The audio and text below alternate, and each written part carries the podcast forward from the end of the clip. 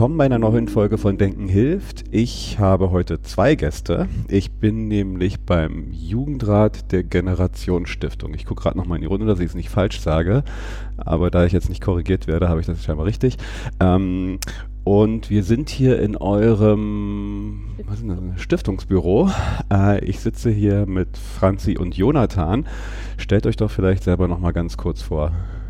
Äh, ja, hi, ich bin Franzi, bin 19 Jahre alt, bin Teil des Jugendrats. Ähm, neben dem Jugendrat studiere ich in Heidelberg, bin also aus dem Süden Deutschlands. Ähm, genau. Ja, ich bin Jonathan, ebenfalls Teil des Jugendrates, ähm, 20 Jahre alt und komme aus Dresden und studiere dort. Erklärt mir noch mal ein bisschen, was der Jugendrat ist. Ja, im Prinzip sind wir ein Aktivistinnengremium. Ähm, wir sind Menschen zwischen 18 und 25, ähm, die irgendwie in irgendeiner Form politisch aktiv sind, sich aber praktisch versammelt haben, ähm, um auf größerer Ebene noch Aktionen zu starten und auf Themen hinzuweisen, einfach weil ganz, ganz viele Themen sich eben nicht in einzelnen Organisationen behandeln lassen, nicht in einzelnen Parteien, sondern wir glauben, dass dann irgendwie eine übergeordnete Wichtigkeit gibt. Und da nehmen wir uns eben vor, Generationengerechtigkeit in jeglicher Hinsicht bei allen möglichen politischen Handlungsfeldern auf die Agenda zu setzen und das ist krass. Ähm, äh, ihr habt ja jetzt auch vor kurzem eine Kampagne gestartet. Äh, wenn man sich hier so umguckt, ist die überall äh, lautstark plakatiert. Ähm, die heißt Wir kündigen. Mögt ihr ein bisschen mal mich einführen in diese Kampagne und äh, was da eure Forderungen sind? Aber vielleicht erstmal so grundsätzlich die Idee der Kampagne. Genau, unsere Kampagne heißt ja Wir kündigen. Ähm, kurz für Wir kündigen den, den Generationenvertrag. Ähm, wir sagen, ein Vertrag funktioniert nur, wenn ihn beide Seiten einhalten und das ist momentan nicht der Fall. Ähm, deshalb wollen wir symbolisch den Generationenvertrag kündigen und einen neuen, einen besseren machen, der dann auch eingehalten wird. Ähm, genau, damit wollen wir eben darauf hinweisen, dass Generationengerechtigkeit momentan eben nicht herrscht. Generation, Gerechtigkeit herrscht nicht. Äh, wo und an welchen Punkten macht ihr das so fest? Also ihr habt ja gewisse Forderungen aufgestellt, auf die wir nochmal eingehen können, aber wo und wie äh, seht ihr so hauptsächlich den Generationsvertrag verletzt? Im Prinzip betrifft das unseres Erachtens einfach jedes politische Handlungsfeld. Und deshalb ist es eben auch das Schlagwort Generationengerechtigkeit und nicht bessere Klimapolitik oder bessere Rentenpolitik. Da habe ich jetzt schon zwei Felder genannt. Ähm, wir finden einfach, dass die ältere Generation insgesamt gerade auf Kosten der Jüngeren lebt. Das kann man sehen beim Thema Klima, wo einfach immer noch keine Maßnahmen ergriffen werden, obwohl wir wissen, dass es ja mindestens zwei vor zwölf, wenn nicht schon nach zwölf eigentlich ist. Dann ein Rentensystem, in dem irgendwelche Stellschrauben gedreht werden, irgendwelche Rentenerhöhungen stattfinden, die Rente bis 2035 gesichert wird, aber eigentlich klar ist, das System funktioniert langfristig nicht. Ähm, dann eine Bildungspolitik, die einfach auf wirtschaftlicher Verwertung beruht, wo es darum geht, am Ende möglichst auf dem Arbeitsmarkt gute Chancen zu haben, aber in Wahrheit Persönlichkeitsentfaltung, irgendwie mal kritisches Denken oder so kommt einfach viel zu kurz. Also sprich, das waren jetzt drei Beispiele dafür, dass die Politik einfach insgesamt gerade in eine Richtung geht, die zwar bis zur nächsten Legislatur funktionieren mag, bis zur nächsten Wahl irgendwie Stimmen sichert, aber einfach unsere Generation um ihre Zukunft bringt und deshalb praktisch so dieses übergreifende Ding Generationengerechtigkeit, was als politisches Modewort ja ganz beliebt ist, aber eigentlich eine ganz, ganz radikale Sache sein müsste, ähm, das wollen wir auf den Plan bringen, viel mehr als jetzt. Jetzt, ich war bei eurer Auftaktveranstaltung und auch wenn ihr Generationenvertrag kündigen wollt, ihr wollt euch ja durchaus aber auch mit den anderen Generationen, ich habe jetzt hier mal ähm, Gänsefüßchen in die Luft gesetzt, äh, die man im äh, Podcast nicht hören kann, äh, ver, äh, ja, ähm, vereinigen in diesem Kampf und habt ja durchaus auch in eurem Beirat prominente Vertreter und, und Mitstreiter. Äh, mögt ihr vielleicht noch mal ein bisschen was zu dem Beirat? Also ich habe da einige äh, Personen mitbekommen, aber vielleicht sagt ihr noch mal auf, wer euch da mit unterstützt. Ja, also es ist richtig, wir sind ähm, zwar im Jugendrat die junge Generation, aber wir wollen eben nicht nur gegen oder nicht gegen die alte Generation handeln, sondern gemeinsam im Dialog auch mit allen Generationen dafür sorgen, dass es allen Generationen gut geht. Und Generationengerechtigkeit sagt es ja auch, ähm, es geht nicht Vorteile, darum, Vorteile für die jüngere Generation zu holen, sondern dass sowohl die jüngeren als auch die, die noch kommen werden, aber auch die momentan alten Generationen eben gleichberechtigt ihre Interessen und Rechte wahrnehmen können.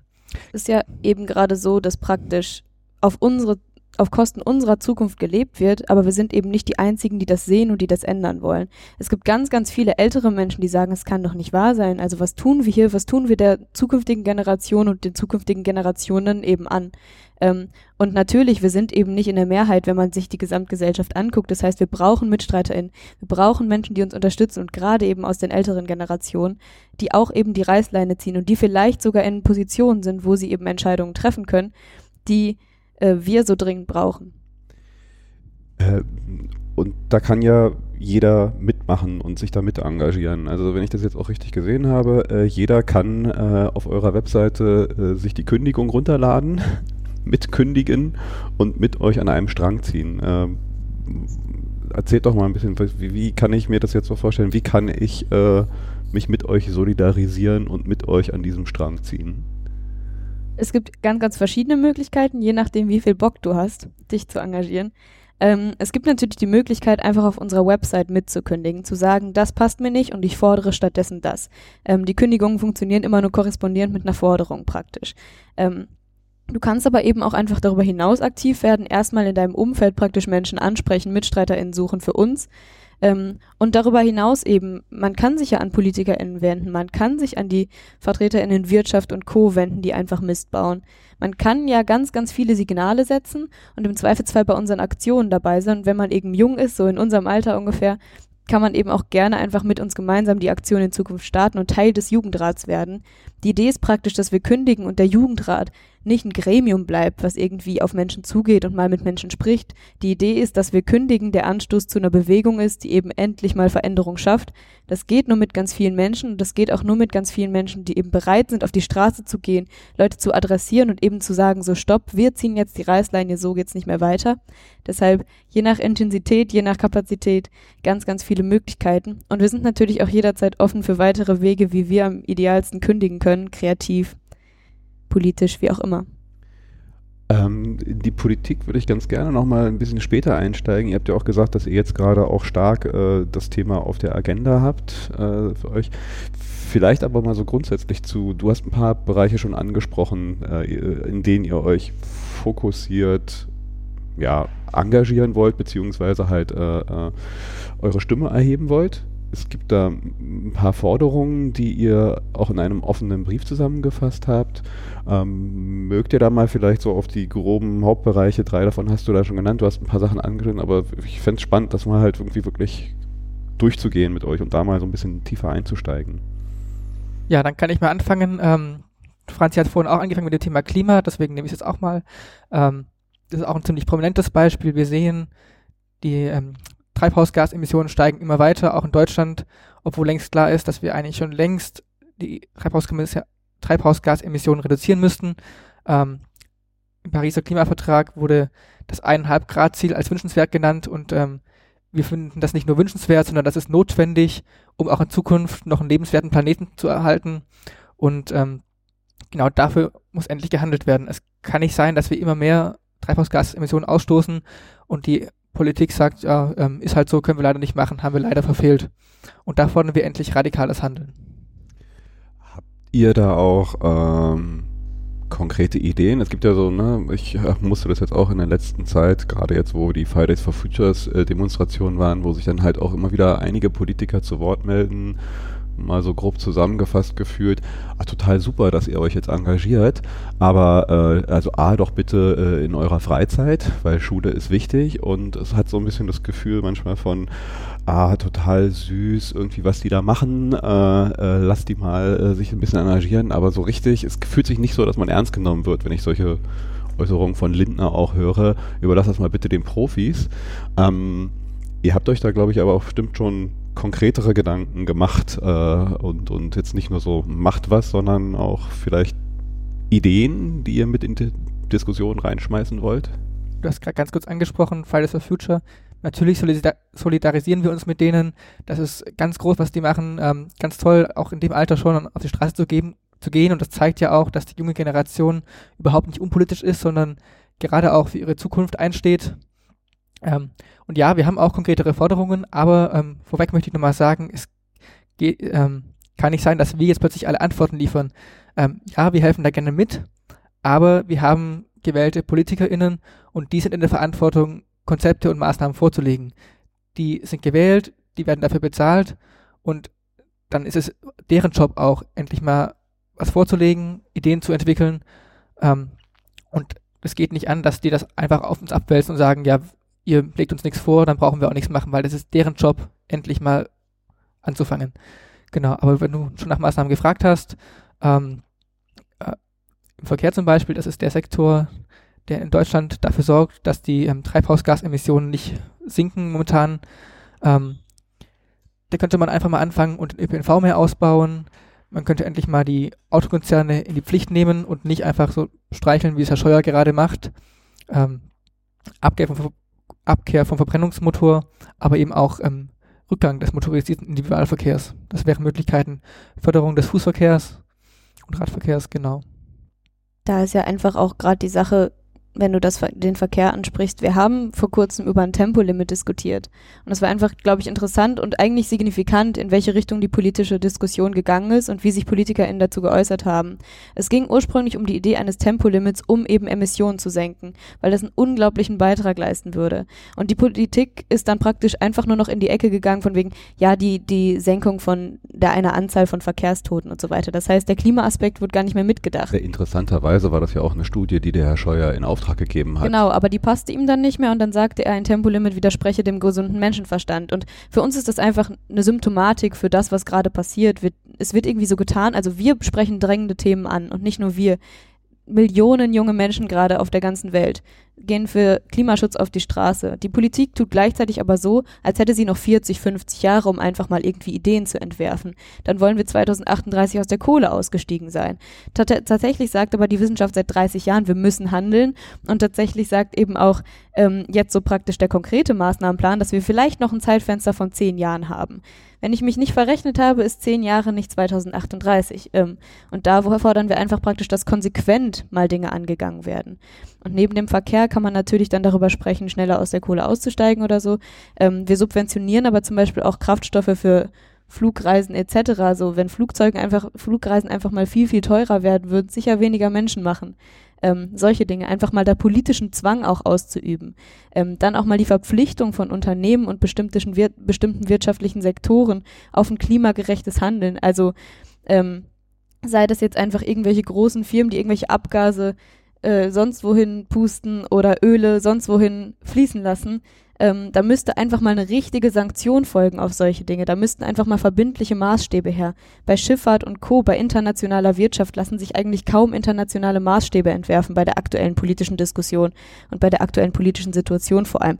Und das kann einfach so nicht sein. Und wir fordern, dass da praktisch konsequent und vor allen Dingen schnell einfach mal ja, Lösungen entworfen werden und nicht sich zurückgelehnt wird und dann macht man mal eine Skizze auf einem Maßnahmenpapier und merkt, die passt einem kostentechnisch einfach irgendwie nicht ich spiele jetzt mal die alte Generation, aber es gibt doch jetzt äh, diese, äh, was hat Frau Merkel jetzt gegründet? Ein, äh, ein, ein Klima-Bündnis, alle, alle, äh, jetzt komme ich nicht mal auf den Namen, ähm, was da jetzt ins Leben gerufen wurde von Frau Merkel. Alle am, am Klimawandel beteiligten Ministerien wurden in, ich würde jetzt mal sagen, Arbeitsgruppe äh, zusammengetan. Was fällt euch zu solchen Maßnahmen ein? ja, so ein bisschen frage ich mich, warum es denn jetzt noch eine Arbeitsgruppe braucht. Also es gibt seit 40 Jahren Wissenschaft, die sagt, das und das und das müsste passieren. Es gibt Maßnahmen, die folgen müssten. Und, und ja, Arbeitsgruppen sind ja auch bekannt als irgendwelche Labertreffen, wo am Ende doch wieder nichts passiert, wenn man vielleicht keine Lust hat. Also ähm, es ist schön und gut, dass es jetzt mal wieder jemanden gibt und Arbeitsgruppen, die darüber sprechen. Alles klar, aber darüber sprechen ist eigentlich zu spät und ist auch nicht mehr verhandelbar, dass endlich Maßnahmen folgen müssen. Und die sehen wir gerade noch nicht. Und da würden wir uns dann ernsthaft freuen, wenn endlich was umgesetzt würde. Genau, die Vorschläge liegen auf dem Tisch eigentlich. Du brauchst keine neue Arbeitsgruppe, die mal versucht, irgendwas rauszufinden. Die Maßnahmen sind alle da. Es geht jetzt eigentlich nur noch darum, diese Maßnahmen umzusetzen und anzugehen und nicht länger auszusetzen und zu hoffen, nach mir die Sintflut, wenn ich aus Ministeramt draußen bin, dann passiert's. Ähm, jetzt sind wir in die in Klimapolitik eingestiegen. Äh, ein weiteres wichtiges Feld, was ihr benannt habt, wo gehandelt werden muss, ist äh, also grundsätzlich Wirtschaft, habe ich gesehen. Ist ein Feld, wo ihr äh, auch eine ganze Menge Forderungen aufstellt. Wollt ihr da nochmal so ein bisschen eure Sicht auf Wirtschaft und Kapitalismus oder eure Vision und Hoffnung und Forderungen in dem Bereich? Ja, wir glauben am Ende, dass die Klimakrise, in der wir uns jetzt befinden, eigentlich nur ein Symptom ist für eine Wirtschaft, die langfristig nicht funktioniert. Wir wollen höher, schneller, weiter und immer, immer, immer mehr. Und das frisst Ressourcen und letztendlich merkt man ja gerade auch uns selbst. So kann es nicht weitergehen, so funktioniert es nicht. Da sind wir ganz sicher und ich glaube, da sind wir eben auch nicht mehr allein. Ich glaube, das merken gerade ganz viele Menschen. Ähm, langfristig fordern wir natürlich eine Abkehr von so einem System. Ne? Es kann nicht sein, dass wir irgendwie Menschen ähm, diesem System komplett unterordnen, die Arbeitskraft technisch ausbeuten und so weiter und so fort. Und gleichzeitig merken, wir zerstören dabei die Umwelt, wir fressen Ressourcen und wir nehmen uns selbst die Lebensgrundlage. Also das ist absolut krankhaft, das ist pathologisch, das muss geändert werden. Aber im Hier und Jetzt braucht es eben bestimmte verpflichtende Maßstäbe, muss es wehtun, wenn man eben nicht gerecht handelt. Ähm, wir sprechen da zum Beispiel von einem Verursacherprinzip. Also wer irgendwie Klimaschäden verursacht oder sonstige Schäden gesellschaftlicher Art, sozialer Art, der muss dafür zahlen. Schließlich ist ja gerade Geld irgendwie das, was die Welt regiert, ist das, was Unternehmen als einziges wehtut. Das heißt, wer schadet, muss das zahlen. Es braucht dann praktisch eine Art ja, Umrechnungssystem, also wie viel ist so ein Schaden dann wert. Aber es muss wirklich, wirklich wehtun, ähm, weiter dieses System in der Art zu führen, dass man rücksichtslos auf alle, alle Schäden, die man in irgendeiner Form verursacht, auf alle Nachteile, die man für andere schafft, ja, dass man praktisch da einfach zur Verantwortung gezogen wird. Das Einrechnen der Klimaschäden und sonstige halt auch in den endgültigen Preis mhm. eigentlich von Produkten. Ja. Ähm, ich habe auch nochmal gelesen, ihr habt äh, eine Forderung, dass nur Materialien verwendet werden, die innerhalb einer Generation komplett abgebaut und wiederverwendbar sind. Das war auch noch eine Forderung, die ich ganz interessant fand. Ich mache mir da auch Gedanken drüber und äh, was ich jetzt, äh, ich weiß jetzt nicht, ob ich es bei euch auch gesehen oder gelesen habe, aber ähm, äh, die, es gibt ja auch eine Vereinigung jetzt der Scientists for Future, die sich ja auch nochmal in einer äh, letzten stattgefundenen Pressekonferenz auch nochmal so ein bisschen kritisch diesem Wirtschafts-, äh, diesen Wachstumsbegriff gegenübergestellt haben. Also ich habe so das Gefühl, dass wir auch ein bisschen unser grundsätzliches Konzept von, von ähm, ja, was, was ist denn Wirtschaft und wie muss Wirtschaft funktionieren? Ja. Weil Wirtschaft im Moment ist einfach nur so, äh, Wirtschaft heißt, oder Wirtschaften heißt äh, mehr, schneller, wachsen. Äh, dieses ist das grundsätzliche Prinzip, was da eingebaut ist, was, glaube ich, dann halt einfach einem immer wieder nur in eine verkehrte Richtung führt, wenn man halt dogmatisch diesem Prinzip folgt. Ja. Oh, ist eigentlich ganz gut zusammengefasst, ja. ja. Also das Abkehr von diesen äh, Wachstum um des Wachstums willen. Das ist halt so gefühlt auch für mich etwas, was da grundsätzlich mal umgelegt werden muss am Schalter.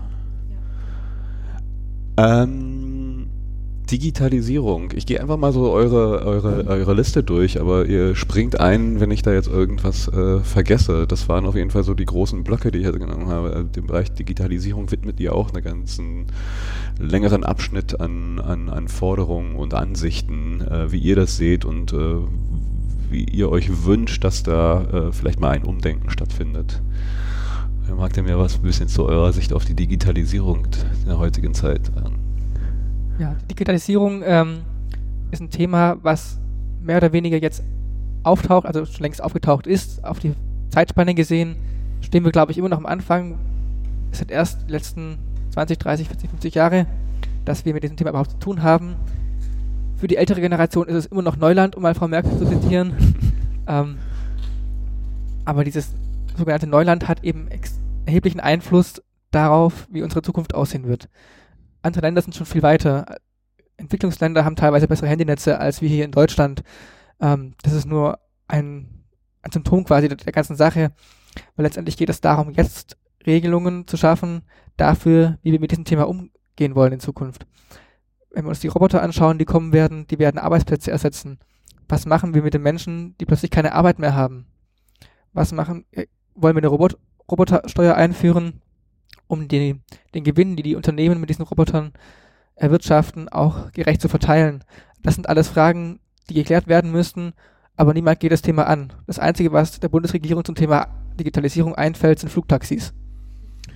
Ja, oder jetzt mal äh, KI, dann eine Kommission ins Leben zu rufen und da mal äh, 500 Millionen Euro hinzuschieben, um keine Ahnung was jetzt zu tun damit Äh, ja, ich, ich, glaube auch, also etwas, was mich auch aus meinem beruflichen Umfeld und was ich so sehe, am stärksten beschäftigt, diese Umwälzungen, die jetzt da auf uns zukommen werden, die können wir, glaube ich, noch gar nicht abschätzen. Also die werden so groß und so, so dramatisch sein, dass es, auch wenn es halt da jetzt so, so, naja, so dieses ganze Roboter und die werden uns ersetzen, das ist ja vielleicht noch 20, 30, 40, 50 Jahre her. Aber umso wichtiger, glaube ich, ist es jetzt zu überlegen, wie soll denn eine Gesellschaft funktionieren und sein in einer Zeit, wo halt künstliche Intelligenz sich in immer weitere Bereiche reingraben wird. Also das ist für mich jetzt auch weniger eine technische Diskussion, sondern auch schon fast in gewisser Weise eine ja, philosophische, soziale äh, Diskussion, die angestoßen werden muss, um da halt ein Umdenken oder halt neue Konzepte zu entwickeln. Total also die Entwicklung wird stattfinden. Die Wissenschaft schreitet immer weiter voran und es wird auch ganz sicher nicht daran gespart, dort weiter voranzuschreiten. Also das ist gar nicht die Diskussion, die wir führen müssen. Ich glaube, in politischen Kreisen diskutiert man aktuell noch viel, ob man eine Digitalisierung will. Und das ist der große Witz. Die Digitalisierung wird ja kommen. Die Frage ist, ob wir sie regeln können und ob wir sie auf sozialer, gesellschaftlicher Ebene dann verkraften können. Ähm, Jonathan sprach gerade an, es werden unglaublich viele Arbeitsplätze ersetzt werden. Also müssen wir darüber sprechen, was dann passiert? Ähm, müssen wir eine Existenz überhaupt noch an Arbeit koppeln oder können wir vielleicht eine Gesellschaft erschaffen und in einer Gesellschaft leben, die von der Lohnarbeit irgendwie frei ist, wo es eben nicht mehr notwendig ist zu arbeiten, um sein Leben zu finanzieren, sondern wo man irgendwie solidarisch das Kapital, was in irgendeiner Form erwirtschaftet wird, zum Beispiel dann mit Robotern, auf alle verteilt. Oder wie speist man Sozialsysteme in einer Welt, in der nicht mehr so viele Menschen arbeiten, für die eingezahlt wird und die einzahlen und so weiter und so fort. Ich glaube, es ist letztendlich nur eine gesellschaftliche Debatte, die wir auf politischer Ebene führen. Und da geht es eben ähm, über Flugtaxis und Co. hinaus. Es geht tatsächlich um die Art und Weise, wie wir leben wollen und wie wir in Zukunft miteinander umgehen. Und ich glaube, es ist auch Zeit für diese, ja, vielleicht ein bisschen philosophisch anmutende Debatte, was uns als Menschen einfach auszeichnet gegenüber Maschinen. Ähm, wir haben in einem Bildungssystem gerade Tendenzen, dass einfach Faktenwissen angehäuft werden soll. Das wird dann in Prüfungen abgefragt und dann wird dann ein Abi geschrieben und an der Uni geht es nicht viel besser weiter oder in der Ausbildung. Da soll man einfach Fakten wissen, die man abspulen kann. Wir wissen aber genauso, dass wir gegen jeden Computer, gegen jedes Handy darin total verlieren. Ähm, und dann ist auch die Frage, warum lernen wir nicht Dinge, wo wir uns viel, viel stärker abgrenzen können, wo Maschinen und die uns eben auszeichnen, also Empathie, kritisches Denken, Kreativität, das können wir eben nicht programmieren oder zumindest wäre es mir noch nicht bewusst, dass wir programmieren können. Ähm, und wir erschaffen aber gerade eine Gesellschaft, die ganze Zeit versucht, Maschinen Konkurrenz zu machen, die immer rationaler werden will. Und da ist letztendlich die Frage, ob wir daran nicht einfach total zugrunde gehen als Gesellschaft, als Gemeinschaft. Ähm, denn letztendlich wäre, glaube ich, mein Ansatz von Gesellschaft eben, dass man das als Gemeinschaft denkt. Ähm, und gerade kehren wir uns davon ab. Und die Digitalisierung klingt so unglaublich fernab davon. Sie klingt so unglaublich technisch, aber sie ist letztendlich die Frage, wie wir Gesellschaft und Gemeinschaft gestalten wollen, finde ich. Also für mich gehören, und das klingt für mich in Teilen halt auch da so durch, solche Konzepte wie das bedingungslose Grundeinkommen, die komplex sind. Also ich glaube, das ist irgendwie alles andere als eine einfache Geschichte, aber für mich äh, äh gilt das genau jetzt irgendwie damit anzufangen, mit solch was rum zu experimentieren, ja. um zu gucken, was und wie kann sowas vielleicht funktionieren. Es gibt bestimmt Wege, äh, wo es überhaupt nicht klappen kann oder äh, äh also in der Finanzierung vielleicht nicht klappen kann, wo man halt umdenken muss. Aber wir müssen jetzt, glaube ich, damit anfangen, äh, Erfahrung zu sammeln, um halt ein Gefühl zu kriegen, äh, was davon geht und nicht erst dann, wenn wir eigentlich wieder schon vor der Mauer stehen und dann doch nur noch äh, fünf bis zehn Jahre, falls wir das überhaupt richtig mitbekommen werden, dass es halt irgendwo so diesen Punkt gibt. Ja. Ähm, ja, ähm,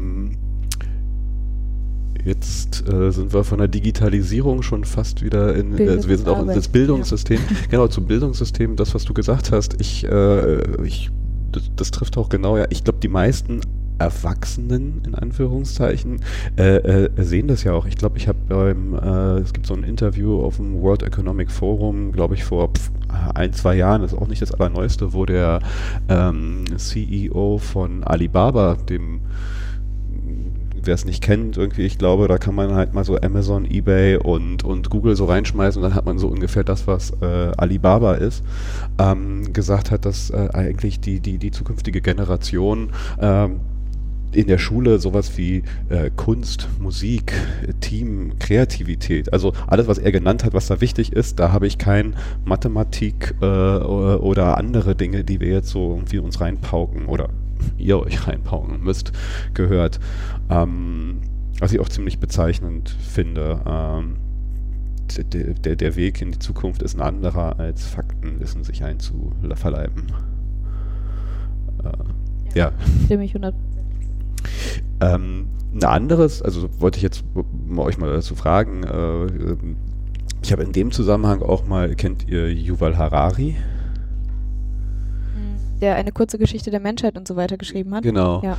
Ähm, der hat auch, also der geht ja auch sehr stark auf künstliche Intelligenz, wie es unsere Gesellschaft verändern wird. Das ist ja auch ein sehr prägendes Thema bei ihm. Und er hat auch mal so, so, so, so einen Blick von 50 Jahren in die Zukunft geworfen und hat halt auch gesagt, dass halt es zukünftig viel, viel wichtiger wird, ähm, halt auch eine gewisse Resilienz äh, sich anzueignen, weil das, was uns zukünftig beschäftigen wird, halt auch ein permanenter Wandel sein. Also das, äh, wir, wir lernen einen Job und dann machen wir das halt die nächsten 50 Jahre. Äh, das ist vorbei. Also wir werden halt äh, Roboter werden den einen Job ersetzen und dann halt aber, äh, weiß ich nicht, die, die äh, Entwicklung wird ja nicht stehen bleiben und dann kommt halt ein neuer Job, sondern halt fünf Jahre später ist dieser Job dann vielleicht auch wieder weg. Also wir, beziehungsweise ihr müsst euch daran gewöhnen, halt in einem permanenten Wandel immer wieder neue Fähigkeiten, Dinge euch anzueignen. Und dazu gehört halt neben Kreativität und solche Geschichten, äh, glaube ich, halt auch die, die, die Fähigkeit, so einen Wandel, solche Veränderungen halt auch ja, seelisch in gewisser Weise zu verkraften, weil äh, Veränderung ist Stress für uns Menschen. Wir sind Gewohnheitstiere und ich glaube, äh, sich darauf vorzubereiten, ist auch nochmal so eine ganz neue Herausforderung, die ich im Moment nicht in der Schule sehe. Also nicht in Zeiten, wo eigentlich von 13 Schuljahren auf 12 und äh, noch bitte hier und Turbo-Abi und ihr müsst mit 25 aber halt schon 10 Jahre äh, Erfahrung und Praktika und sonst irgendwas äh, auf dem Kasten haben. Ja, da kommen wir eigentlich ja wieder dazu, dass die Digitalisierung eben eine gesellschaftliche Veränderung ist und nicht vor allem auf technischer Ebene passiert. Ja klar, das sind technische Entwicklungen, ähm, aber es geht eben darum, dass wir uns als Menschen darauf einstellen müssen, wie gehen wir damit um. Wird es irgendwann Roboter geben, die uns Menschen ähneln, weil sie so gute KI haben? Das sind Fragen, denen müssen wir uns auch gesellschaftlich stellen und nicht wie die Bundesregierung aktuell nur zu überlegen, ja, wie kriegen wir jetzt am besten das ähm, fahrerlose Autofahren hin oder ja, dergleichen. Ihr habt da, äh, wir sind ja dann auch schon so, ne, wir streifen jetzt so, so in, in, von einem in den anderen Bereich rein. Ein großer Bereich ist bei euch auch Arbeit. Äh, ne, wir haben jetzt gerade schon ein bisschen drüber gesprochen, wie wird sich Arbeit vielleicht verändern und warum muss es jetzt irgendwie wirklich an, an, an Lohnarbeit, Stunden, äh, die dann bezahlt werden. Und äh, was ich da bei euch auch äh, ähm, noch so, so rausgehört habe, dass ihr halt auch so eine was wollen, sehen wir eigentlich als Arbeit an? Wie wollen wir Arbeit betrachten? Würde da vielleicht nochmal kurz so, so eure Vision oder eurer Blick auf Arbeit der Zukunft vielleicht mal so beschreiben? Ich glaube, naja, also der Frauenkampftag am 8. März ist ja noch gar nicht so lange her. Und da kommt ja immer wieder das große Feld Care-Arbeit und vor allen Dingen Care-Revolution dann aufs Feld, äh, auf, auf, zur Sprache. Also Frauen leisten unglaublich viel, naja, wenn man will, so diese pflegerische, seelische Arbeit. Also sie erziehen Kinder, sie pflegen Ältere und so weiter und so fort. Alles Arbeit, die erst einmal nicht bezahlt wird. Ähm, und deshalb haben sie halt ein viel größeres Risiko, in Armut zu verfallen, sind viel, viel abhängiger von irgendwelchen ähm, Ereignissen in ihrem Leben, einfach weil sie in der Zeit, wo sie Care-Arbeit leisten, ja nicht andere Lohnarbeit leisten können. Ist ja ganz klar. Ähm, ich glaube, da ist halt einfach die Frage, wenn wir sowieso ganz, ganz viele Arbeiten er ersetzen können am Ende, warum überlegen wir nicht, was uns eigentlich als Gesellschaft was wert ist? Also diese besagte Care-Arbeit, genauso wie Engagement, politisches Engagement, das, was wir letztendlich tun, was du vielleicht tust, was ganz, ganz viele Menschen tun in unterschiedlichsten Bereichen. Ähm, ist es wertvoll unsere, für unsere Gesellschaft? Ich glaube, um einiges wertvoll wertvoller, als das in Zukunft manch andere Arbeit sein wird und als vielleicht das Profit, der Profit mancher Unternehmen definitiv ist. Ähm, also, wenn es uns wertvoll ist, warum entlohnen wir es nicht? Warum stellen wir dem nicht praktisch einen Wert gegenüber, der in unserer Welt ja irgendwie was zählt. Also wenn man irgendwie was belohnen will in unserer Gesellschaft, dann heißt das im Prinzip Geld, weil nur mit Geld können die Menschen überleben. So, das kann man jetzt in Frage stellen, aber faktisch ist es gerade so. Und wenn uns diese, diese Arbeit, die geleistet wird, Engagement, Care-Arbeit und so weiter und so fort, man kann die Liste ja fortführen, wenn die uns das wert ist, müssen wir dafür Geld geben. oder eben die Menschen dann freimachen von finanziellen Nöten. Ähm, und ich glaube, da wäre die Digitalisierung eine Chance, wenn sie eben nicht ungeregelt ist. Ähm, dafür kann auch ein Bildungssystem vorbereiten. Und das ist dann eben auch das, was das große Thema Arbeit umschreibt. Ähm, wir können uns frei machen von ganz, ganz vielen Dingen. Und ich glaube, das wäre eine Bereicherung und das wäre das, wo wir langfristig hin müssen. Menschen müssen nicht nur dem Zweck, zu dem Zweck eingesetzt werden, Profite für Unternehmen zu erwirtschaften, die überhaupt nicht ihnen wieder zugutekommen, sondern wenn wir Arbeit als irgendwie eine Sinnfrage begreifen, dann gehört eben genau dieses Feld für mich dazu. Und für mich glaube ich auch etwas, was halt Zeit braucht, weil wir sind jetzt so in diesen Strukturen und haben das, glaube ich, uns so tief als Gesellschaft so einverleibt, dass das halt Arbeit was ganz anderes ist, ja. als das, was du gerade beschrieben hast. Um da hinzukommen, bedarf es ja halt auch einen gewissen Wandel der Gesellschaft und in den Köpfen und wahrscheinlich halt auch eine Sache, die ich hoffe nicht, aber wahrscheinlich etwas wie eine Generationsgeschichte ist. Also äh, da, da halt, äh, muss erstmal eine Generation rüber äh, dieses Konzept entwickeln und mit diesem Konzept leben, bevor es halt wirklich in uns als Gesellschaft reingeht. Ja. Ähm, ich gucke weiter auf eure Forderungsliste. Ähm, Demokratie ist äh, eins der Stichworte in der Teilung und äh, ich, wir sind ja schon so, sehr stark drin in der Thematik mit, mit äh, Mitbestimmen, äh, wenn ich mir so angucke, was halt äh, bei Fridays for Futures und dergleichen. Wie ist denn euer Blick auf äh, Demokratie heutzutage und eure Forderungen in der Richtung? Ja, ähm, wir sind ganz klar für ein Wahlrecht ab Null das mag jetzt für manche erstmal radikal klingen, aber es geht eben darum, dass alle Menschen unabhängig ihres Alters auch ähm, sich politisch beteiligen können. Momentan haben wir eine relativ willkürliche Altersgrenze von 18 Jahren, in manchen Bundesländern mittlerweile schon von 16 Jahren, aber letztendlich ist jede Altersgrenze ein willkürlicher Ausschluss einer ganzen Generation und diese Generation kann dann eben nicht mitentscheiden und ähm, das hat massiven Einfluss auf den Diskurs, weil man muss ja nicht für die ähm, Interessen dieser jungen Generation U18 mitdenken, weil die können ja im Zweifel nicht ähm, an der Uni die Politik, Politik dann dafür bestrafen oder auch belohnen, wenn sie entsprechend was macht. Und ähm, meistens, wenn es um Kinder geht, dann denkt man halt an einen schönen Spielplatz oder so. Und ja, das ist für Kinder ganz wichtig, aber es geht eben ähm, nicht nur darum, dass diese Kinder dann schön spielen können, sondern sie wollen auch später noch in einer Welt leben, der sie dann auch gut leben können. Und ähm, genau deshalb fordern wir eben die Einführung des Wahlrechts ab null. Wie geht ihr dann mit wahrscheinlich kommenden äh, Einwänden ein? So, ja, aber wie soll denn so ein kleines Kind überhaupt schon wissen, was gut und richtig und dergleichen ist? Also, das geht doch gar nicht. Was sind da so eure Antworten drauf? Ja, letztendlich ist dieses Wahlrecht ab Null immer verbunden mit einer flexiblen Altersgrenze. Das heißt, wenn ich mich als junger Mensch in der Lage fühle und mich dafür interessiere, wählen gehen zu können, dann wird mir die Möglichkeit gegeben. Ich muss mich dann eben eintragen in ein Wählerinnenverzeichnis und dann bin ich dazu berechtigt, eben auch zu wählen. Ähm, und ich glaube, damit ist das Argument dann schon entkräftet. Wir sehen gerade Millionen Menschen in Deutschland, Hunderttausende, die auf die Straße gehen. Und wenn man sich mal anguckt, wie alt die sind, dann sind viele von denen 12, 13, 14, wenn nicht sogar jünger. Ähm, sie haben offensichtlich was begriffen und sie wollen politisches Thema auf die Agenda setzen, nämlich Klimaschutz, weil das bislang nicht genug getan wird. Ähm, und wenn Menschen so eine Entscheidung für sich selbst fällen können, warum sollen sie nicht das auch in einer Wahl mit ihrem Kreuz auf einem Stimmzettel bekräftigen können? Ähm, letztendlich natürlich ähm, kann es sein, dass junge Menschen wählen, ohne informiert zu sein. Aber ich würde behaupten, dass auch ältere Menschen teilweise wählen, ohne informiert zu sein. Ähm, es kann sein, dass junge Menschen sich doch nicht beteiligen zu großen Teilen. Aber auch die Gesamtgesellschaft beteiligt sich zu großen Teilen nicht. Also es gibt praktisch keine Unterschiede zwischen der Uninformiertheit und der Nichtwahl von Jugendlichen gegenüber einer Nichtwahl und einer uninformierten Wahl von Älteren. Die Frage ist aber, ob wir junge Menschen als gleichwertige Mitglieder unserer Gesellschaft sehen und ihnen dementsprechend eine gleichwertige Stimme geben. Und wenn ich zurückdenke so ein bisschen, hätte ich mich, glaube ich, gefreut, mit 12, 13 oder spätestens 14 dann auch mein Kreuz machen zu können. Und zwar vielleicht unabhängig oder anders, als es meine Eltern, meine Großeltern oder meine Nachbarn getan hätten.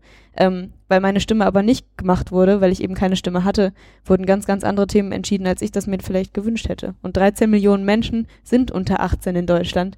Ähm, die können nicht alle wählen gehen. Also ein einjähriges Kind wird niemals wählen gehen.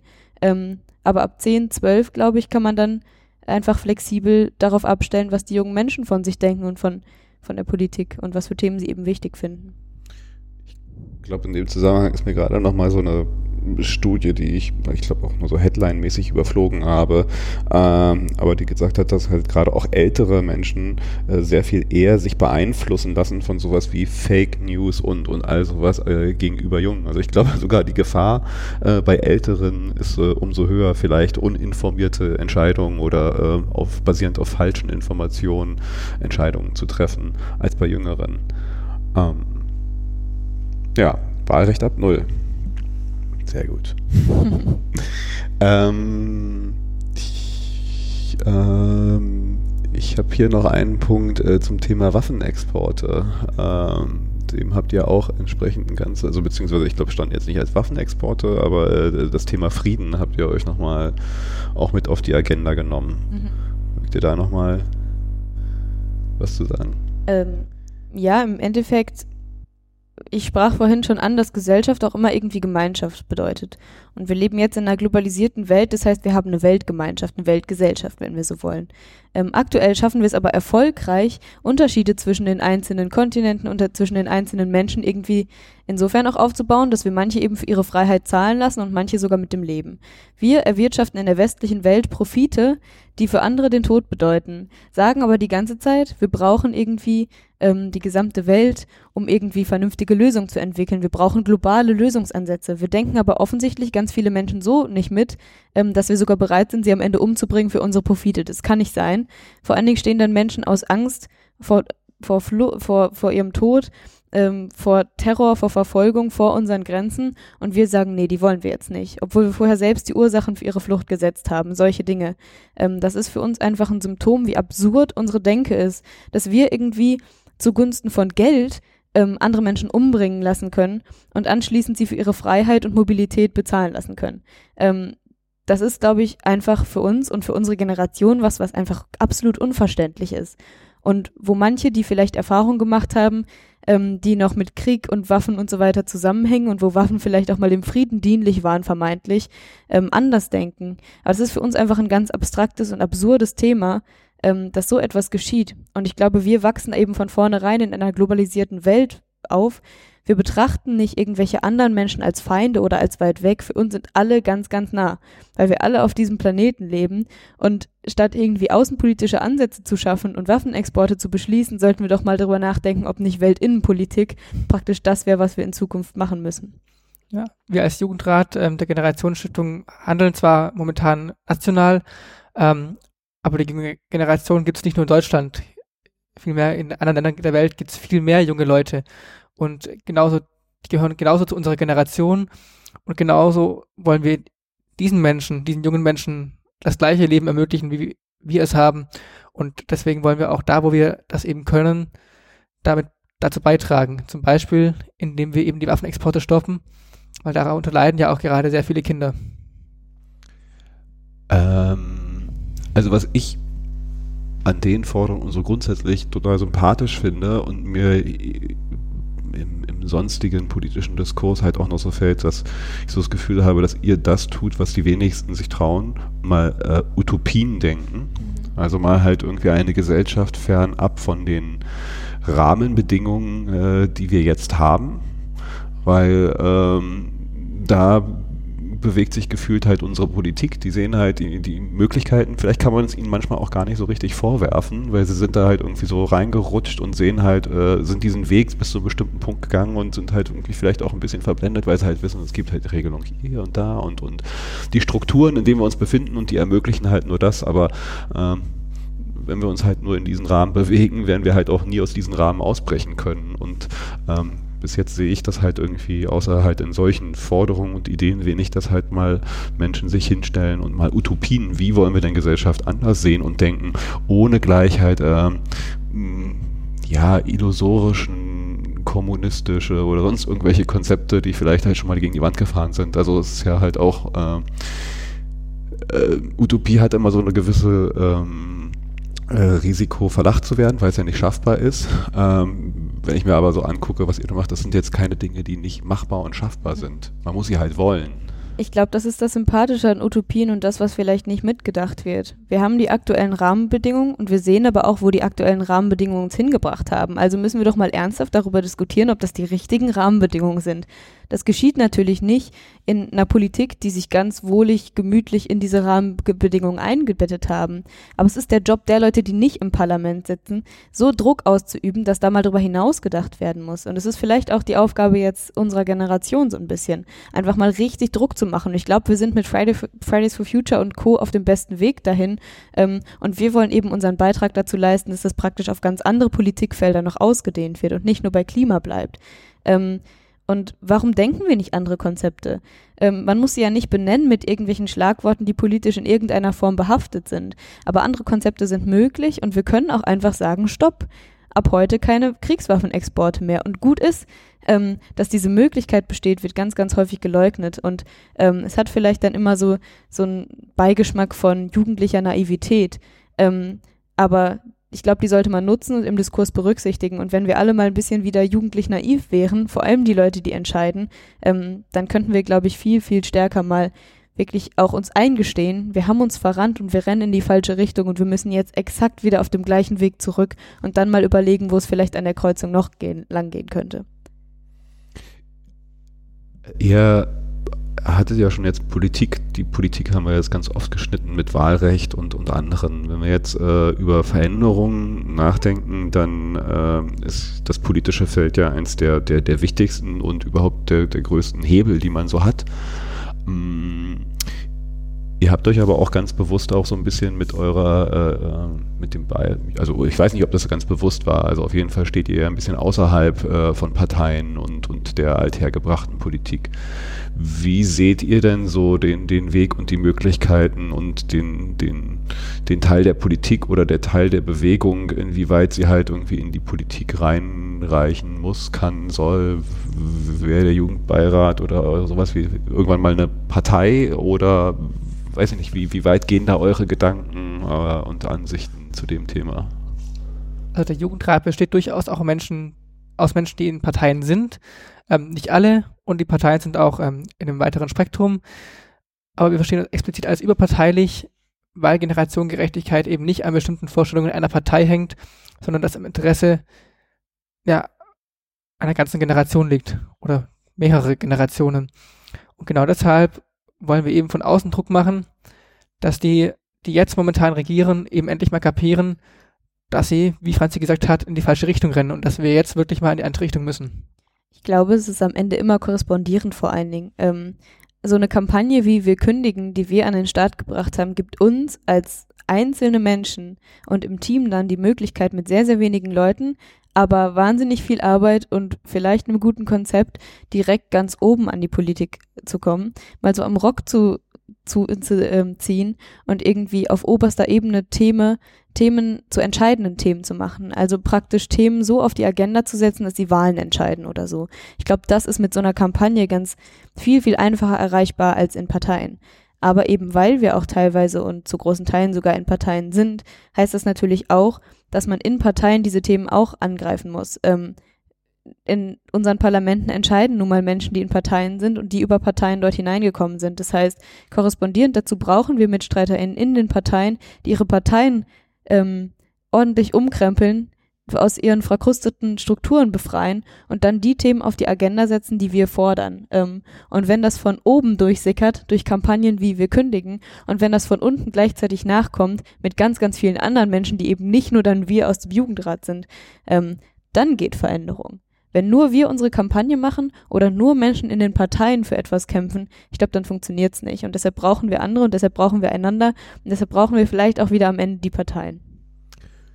Glaubt ihr, dass Parteien in der jetzigen Form vielleicht halt auch eine Veränderung brauchen? Also ist das Prinzip der Parteien, wie wir sie jetzt haben, überhaupt noch das Richtige? Wenn ich mal so was angucke, was dann in ich weiß nicht, ob das das beste Beispiel ist, aber äh, Macron äh, hat jetzt auch außerhalb der Parteienlandschaft plötzlich etwas, was En Marche, Bewegung, also ein bisschen was aus diesem ganz anderen äh, Spektrum, was gestartet. Äh, brauchen wir da vielleicht auch etwas Ähnliches, äh, was jetzt irgendwie nicht versucht, in den bestehenden Parteien irgendwie ein Umdenken zu bewirken, sondern eigentlich nochmal so eine neuen Ansatzweg? Ich weiß nicht, ob wir das brauchen. Ich denke, die Möglichkeit besteht jederzeit, dass sowas entsteht, aber ich glaube, dass auch ganz viele Bewegungen schnell wieder institutionalisiert werden und zu einer Art Partei werden. Ähm, also aufstehen, denke ich da zum Beispiel gerade. Ähm, ich weiß nicht, ob das ein gutes Schlagwort ist, aber ähm, ich weiß nicht, ob Aufstehen wirklich sowas. Also wenn, wenn Parteimitglieder in, in bestimmten ja. Positionen sagen, so wir machen jetzt mal sowas und, und äh, gründen das so von oben herab, ob das wirklich etwas ist wie eine Bewegung. Ja, das äh, genau, das habe ich nämlich auch gerade mitgedacht und das kann man durchaus in Zweifel ziehen. Ähm, was ich aber glaube, und da bin ich mir sehr, sehr sicher, dass die Parteien eben einfach einen anderen Anstrich brauchen und vor allen Dingen eine Kernsanierung erstmal. Ähm, wir haben Strukturen, die einfach irgendwie nicht schnelllebig sind, die nicht partizipativ sind, die nicht basisdemokratisch sind. Da geht's ganz, ganz viel um Ämtergeklüngel, da geht's irgendwie um Ansehen einzelner Menschen, da darf dann auch irgendwie der Posten nicht riskiert werden und so weiter und so fort.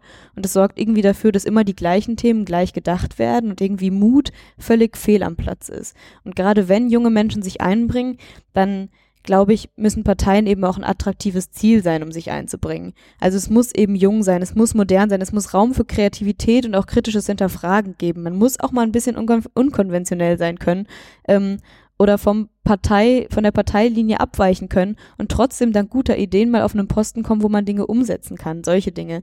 Und dann ist halt die Frage, ob sowas wie eine Ortsvereinssitzung, die viereinhalb Stunden geht vor Ort, das ist, wo junge Menschen sich irgendwie einbringen. Es scheint aber irgendwie Pflicht in Parteien sein, das wahrzunehmen, um irgendwie ernst genommen zu werden und so weiter und so fort. Also das sind ganz, ganz viele Stichworte, die mir da einfallen, wo Parteien sich definitiv erneuern müssen. Und ich glaube aber, dass zum Beispiel ähm, eine Veränderung des Wahlalters, also einfach, dass junge Menschen wählen dürfen, schon dazu, dafür sorgt, dass man sich natürlich auch um junge Menschen in der eigenen Partei bemühen muss, ähm, ganz neu denken muss, wie man die denn ansprechen kann. Solange die nicht relevant sind politisch am Ende bei der Wahl, wird das nicht geschehen. Und ich glaube, das ist nämlich dann der Punkt, wo wir eine Ursachen-Folgenkette aufstellen müssen und gucken müssen, okay, in welcher Reihenfolge wird das zwangsläufig geschehen? Meines Erachtens mit einem Wahlalter, das anders ist, aber von mir aus können die Parteien sich auch gern vorher mal ein bisschen bemühen. Ähm, ihr habt euch jetzt, wenn ich das richtig mitbekommen habe, äh, das, das Wochenende hier auch so ein bisschen weggeschlossen äh, und äh, plant das das Jahr, die Zukunft, die nächsten Aktionen? Wollt ihr, könnt ihr schon Sneak Peeks geben, Dinge, die ihr jetzt so mit eurer Kampagne euch auf den Zettel gesetzt habt, was ihr jetzt so als nächstes starten wollt? Du hast gerade gesagt, wir haben uns dieses Wochenende getroffen. Ähm, der Jugendrat besteht aus Mitgliedern aus dem ganzen Bundesgebiet. Da kommen wir dann so alle zwei, drei Monate hier in Berlin zusammen, um unsere nächsten Schritte zu planen. Ähm, wir haben uns nicht weggeschlossen, unsere Tür steht offen. Da kommen auch immer wieder Leute rein und ähm, unterhalten sich mit uns, fragen, was wir denn so machen und wollen uns oft auch dann unterstützen. Das ist auch immer ganz schön, dann nochmal ein bisschen von außen Info zu kriegen. Genau, und ähm, ja, wir haben es ja vorhin schon behandelt, das Thema Wahlrecht, ähm, Wahlalter Null. Das haben wir dieses Wochenende ganz intensiv besprochen und ähm, wollen das jetzt auch in den nächsten Monaten, im nächsten halben Jahr versuchen auf die Agenda zu bringen.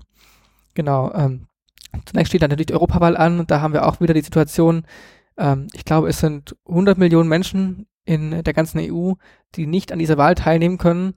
Das sind 20 Prozent. Wenn wir überlegen, diese 20 Prozent würden gemeinsam an die Urne gehen, dann hätten wir eine ganz andere Gewichtung plötzlich im Parlament, weil 20 Prozent dann plötzlich mitstimmen würden.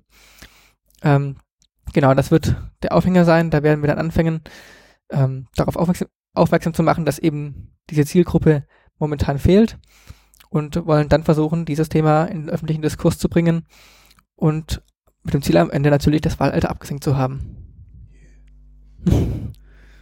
ähm, euch unterstützen. Äh, vielleicht an der Stelle äh, ne, auf eurer Webseite. Wir können, jeder kann kündigen, mit Forderungen aufstellen, du hast vorhin gesagt, es gibt aber auch andere Wege. Ich habe auch eine aber gesehen, äh, also man kann euch ja auch ganz banal, auch wenn es äh, äh, altbacken ist, Geld geben. Ich oh, weiß, ja. äh, ich habe es bei äh, Better Place äh, gesehen, da habe ich es äh, immer getan, aber äh, wie, kann man da euch denn jetzt ganz banal, wenn man halt vielleicht nicht die Möglichkeiten oder oder hat halt auch auf anderen Wegen unterstützen? Mhm. Ähm man muss eigentlich, ähm, denn ohne Geld funktioniert halt leider auch unsere Arbeit nicht. Ähm, Das steht jetzt ein bisschen konträr zu den Aussagen, die ich vorher getätigt habe, aber gut. Ähm, genau, also man kann uns mit einer Fördermitgliedschaft unterstützen. Das bedeutet im Prinzip, man kann entweder monatlich, jetzt kommt der Werbeblock, monatlich so eine Art, äh, ja, Unterstützung festlegen. Ähm, das kann man schon mit acht Euro oder so starten. Das ist eine Schachtel Zigaretten. Ähm, wenn man die übrig hat oder dann mal nicht raucht, was vielleicht auch gar nicht unklug ist, ähm, dann kann man uns da schon mal auf jeden Fall unterstützen. Ansonsten, wenn man jung ist, eben ähm, Mama, Papa, Oma, Opa mal fragen, mal fragen, seht ihr das nicht auch so? Habt ihr nicht auch ein schlechtes Gewissen, was ihr mit unserer Generation anstellt? Und vielleicht ist da ähm, der Jugendrat der Generationsstiftung kein schlechtes Ziel, um da ein bisschen finanziell praktisch weiterzuhelfen. Ähm, ansonsten kann man natürlich auch einmalig eine größere Menge spenden. Also je nachdem, wie man möchte, je nachdem, wie man lustig ist, aber ähm, darauf sind wir natürlich am Ende angewiesen. Vor allen Dingen, weil wir gerade ausschließlich, glaube ich, noch durch Privatspenden finanziert werden. Das heißt, wir sind eben nicht bei irgendwelchen Förderprogrammen, die uns irgendwelche inhaltlichen Rahmenbedingungen geben oder uns nicht ermöglichen, zum Beispiel Andreas Scheuer beim SZ-Wirtschaftsgipfel einfach mal äh, die Rede zu unterbrechen oder so. Ähm, und dann ist es natürlich weniger äh, einfach irgendwie dauerhaft Gelder parat zu haben. Da freuen wir uns, darauf sind wir angewiesen und das ist auf jeden Fall eine Unterstützung, wie man gemütlich sitzen bleiben kann, aber trotzdem irgendwie was, ja, würde ich sagen, Gutes tun kann. Ist, seid äh, ihr ein gemeinnütziger Verein äh, an sich? Mm, nee. Gemeinnützige GmbH, glaube ich. Ist ja. eine Stiftung, ja. ähm, aber die Spenden sind steuerlich absetzbar falls das die relevante Frage sein sollte. Das ist ja genau. für viele eine relevante Frage. Kann ich das als Spende, kann ich das irgendwie absetzen? Ja, kann genau. So? Ist möglich. Wenn das Geld nicht anonym im Brief einflattert, dann gibt es auch eine Spendenbescheinigung. Ja, sehr schön. Ähm, jetzt haben wir so einen kleinen Tour de Force-Ritt durch alles gemacht. Äh, ich, ich, bin mir jetzt nicht sicher, ob wir dabei alles abgedeckt haben, was euch jetzt so gerade beschäftigt, bewegt, ihr auf der Agenda sehen wollt, angesprochen sehen wollt? Doch, ich glaube, ich bin ganz zufrieden mit unserem, äh, mit unserer Tour. Es zeigt ja am Ende, also, ne, wir können jetzt noch zig Beispiele aufnennen, äh, aufzählen und irgendwie zig politische Gebiete, wo dringend Veränderung notwendig ist und wo einfach unsere Zukunft aufs Spiel gesetzt wird.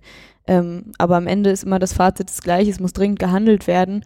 Und äh, wir erkennen das Problem und wir glauben, dass ganz, ganz viele das mit uns erkannt haben. Nicht nur Jüngere, sondern auch ganz, ganz viele Ältere.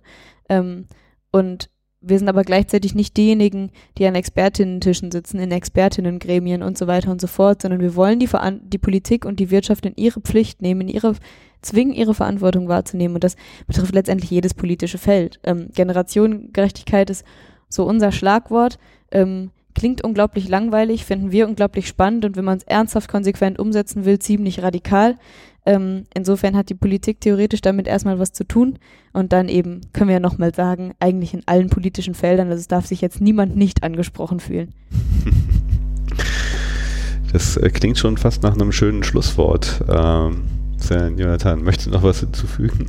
Habe ich gerade schon überlegt, aber so eine schöne Formulierung kann ich wenig hinzufügen. Nur weil es vorhin mal kurz angesprochen wurde, ähm, man kann uns ja im Internet finden und so weiter. Unsere Kampagnenwebseite heißt nebenher gesagt wirkündigen.de ist ganz einfach zu finden und ähm, da kann man sich auch noch über alles weitere informieren, Kontakt aufnehmen, spenden. Genau, ich genau. schmeiß nachher nochmal äh, alle eure Links in die Show Notes, äh, äh, Facebook, Twitter, Insta, äh, die Webseite und was es sonst noch so an äh, Profilen gibt, die ihr da draußen äh, gefolgt haben wollt. Ja. Vielen lieben Dank. Äh, ich finde es super spannend und äh, bin weiter dabei, äh, euch da auch zu unterstützen. Ne? Cool. mit Geld ja, oder Dank. anderen Wegen gerne. Hat Spaß gemacht, danke. Ja, dann ähm, euch allen sonst da draußen einen schönen Tag, Abend, Wochenende, was auch immer ihr vor euch habt. Bis dann. Ciao.